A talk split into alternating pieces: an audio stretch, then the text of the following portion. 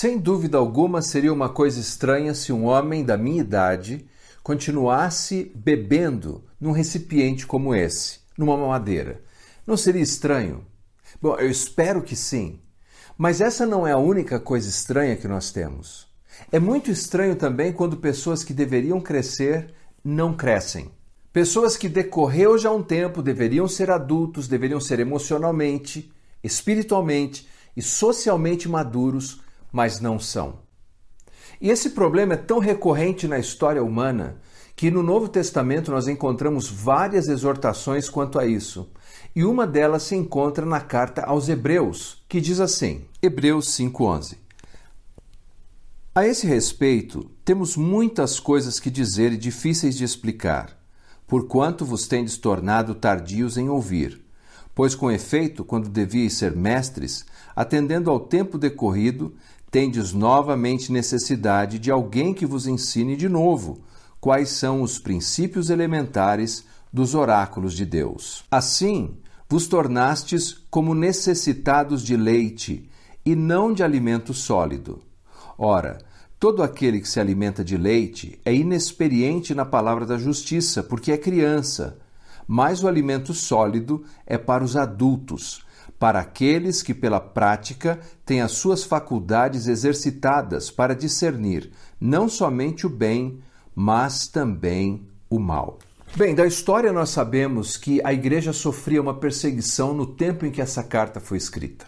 Como o cristianismo era uma fé ilícita, ilegal, os judeus que haviam abraçado a fé cristã estavam sendo pressionados em todas as direções.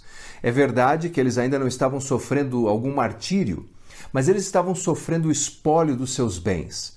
E você sabe que quando as coisas apertam no bolso das pessoas, elas facilmente mudam. No caso deles, eles queriam mudar, de fato, eles queriam voltar. Eles queriam voltar para a velha religião do sistema veterotestamentário, com todos os seus sacrifícios e sacerdotes levíticos. E o autor da carta procura demonstrar a superioridade do Evangelho e, aliás, a superioridade de Jesus. Que Jesus é superior aos anjos, Jesus é superior a Abraão, a Moisés, a Arão, Jesus é superior. E a aliança que Jesus oferece é superior. No contexto desse capítulo que acabamos de ler, ele descreve Jesus como sendo um sacerdote superior, ou seja, alguém que pode representar os homens diante de Deus e Deus diante dos homens de uma maneira tão singular e incomparável. No entanto, o autor diz assim: Eu tenho coisas profundas para dizer para vocês, mas não posso. E ele passa a explicar as suas razões. Ele diz que eles se tornaram tardios no ouvir. E com essa mensagem, ele passa a descrever que essa preguiça cognitiva que eles estavam demonstrando era porque continuavam sofrendo dessa inanição. Veja, ser uma criança é uma coisa muito boa, mas sofrer de inanição é um adoecimento. E nessa passagem ele descreve: olha, passou o tempo, vocês deveriam ser mestres, mas ainda não são. Quando ele descreve que passou o tempo, é como você olhar para a folhinha, literalmente, passou mês após mês, ano após ano, e ao invés deles amadurecerem e crescerem, eles continuam como bebês. Ele fala: vocês deveriam ser mestres. A palavra utilizada aqui pelo autor é didáscalos. No Novo Testamento, essa palavra aparece mais de 50 vezes e 49 vezes é aplicada a Jesus. Jesus é o didáscalo, Jesus é o mestre. E a ideia é que o didáscalo, o mestre, o professor, não é alguém que transfere apenas informação, mas ele transfere também transformação. Não foi isso que fez Jesus ao apanhar aqueles pescadores rústicos, aqueles homens da Galiléia, e transformá-los em apóstolos, em embaixadores do Evangelho. Jesus foi um mestre que não apenas transferiu informação, mas ele produziu transformação. E todos nós deveríamos caminhar nessa direção, porque de alguma maneira ou outra estamos influenciando as pessoas que estão à nossa volta. A pergunta é se o nosso comportamento e a nossa maneira de fazer as coisas está tornando aqueles que estão à nossa volta pessoas melhores ou pessoas piores. No versículo 12 e 13 ele diz: Vocês têm a necessidade, vocês se tornaram necessitados. Ou seja, eles entraram num estado de tamanho empobrecimento pessoal e tamanha imaturidade que eles são agora necessitados. Sabe o que eles são? Sugadores. Como alguém que apanha uma madeira e suga a mamadeira o tempo todo, a pessoa imatura é alguém que apenas suga. Ela suga aqueles que estão à sua volta. Ela suga os filhos, suga o cônjuge, suga os amigos, nunca tem nada a oferecer a alguém. Porque o imaturo é por excelência alguém egoísta, que só pensa em si mesmo. Esse é o problema que temos em muitas igrejas. As pessoas frequentam porque elas querem sugar alguma coisa, elas querem sugar algo, elas querem que algo lhes seja oferecido. É por isso que casamentos não vão bem, porque os cônjuges querem apenas sugar do outro. Você tem que me dar alguma coisa, você tem que fazer por mim. Há pais que acabam destruindo a vida dos seus filhos, porque vem nos filhos o objeto da sua realização pessoal e querem que os filhos sejam responsabilizados por suas frustrações. Eles querem sugar dos seus filhos. Uma pessoa madura é uma pessoa que tem responsabilidade, e responsabilidade é ter a habilidade de responder às situações. O imaturo vive sempre com necessidade. Ele está sempre sugando os que estão à sua volta. Quando no versículo 12 o autor diz devíeis ou vocês já deviam ser mestres, essa palavra dever traz uma implicação moral. Todos nós, depois de um determinado tempo, depois de vivermos várias oportunidades, ou de ouvirmos a palavra de Deus, ou ouvirmos sermões e crescermos, escolher viver uma vida de imaturidade tem implicações morais. Eu e você, passado um determinado tempo de exposição à palavra de Deus, com as oportunidades que temos na vida, temos o dever de crescer, temos o dever de amadurecer. Temos o dever de nos tornarmos pessoas melhores, porque Deus nos tem dado tudo o que precisamos. Não precisamos ficar sugando no outro que não tem condição de nos fazer pessoas realizadas. Apenas Cristo pode fazer isso. E Cristo tem nos dado todos os recursos. Mas se vivemos reclamando, reclamamos da igreja, reclamamos do pastor, reclamamos do marido, reclamamos da esposa, reclamamos do filho, reclamamos do trabalho, reclamamos do governo, reclamamos da sociedade, reclamamos, reclamamos, reclamamos, choramos, choramos, choramos, somos imaturos. Levante-se como uma pessoa adulta, assuma a sua responsabilidade. Deixe que o Espírito de Deus flua através de você e haja como uma pessoa que está caminhando com Cristo, seguindo a Cristo, porque Ele é o nosso didáscalos, Ele é o nosso mestre, Ele é aquele que nos transforma. E uma vez que Ele nos transforme, nós poderemos transformar os outros. E finalmente, o contraste que Ele nos dá é entre aqueles que se alimentam de alimento sólido e aqueles que se alimentam de leite. Qual seria a diferença entre um e outro? Como é que podemos definir que alguém está de fato crescendo? Como podemos saber que nós estamos crescendo?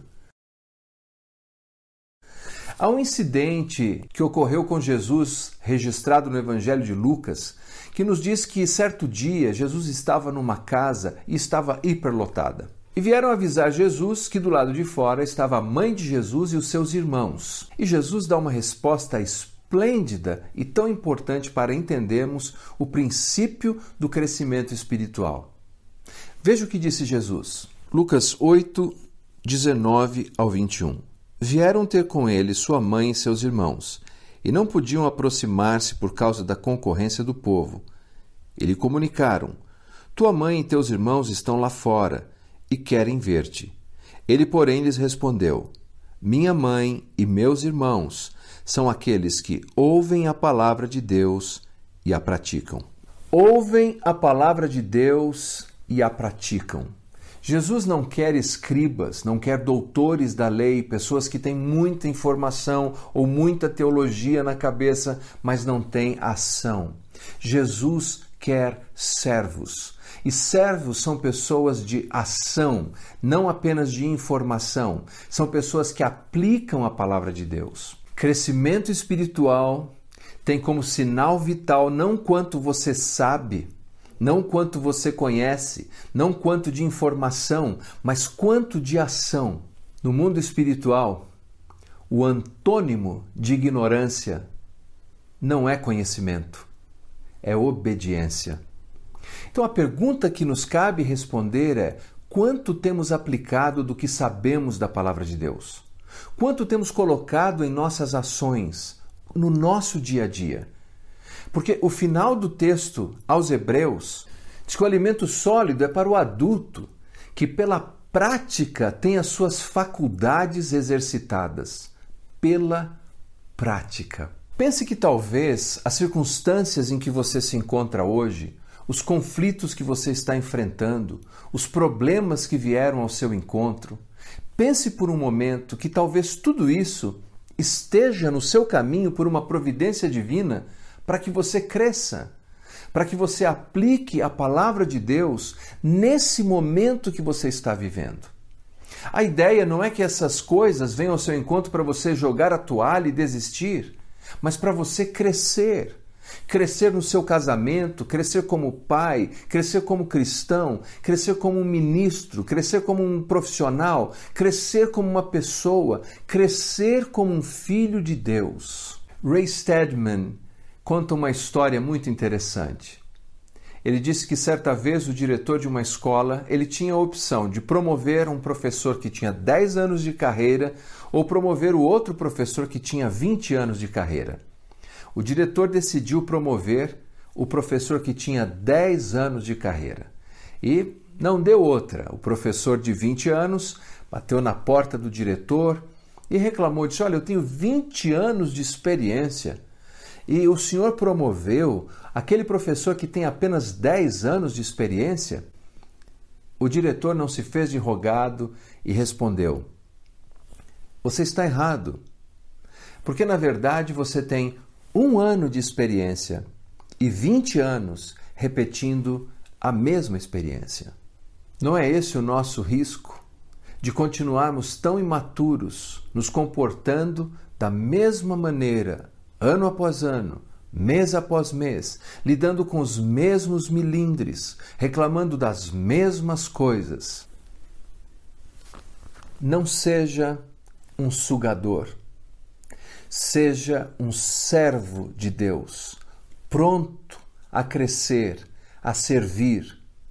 Porque se você assim agir, rios de água viva fluirão de você e você não precisará nunca mais ficar sugando aqui ou acolá.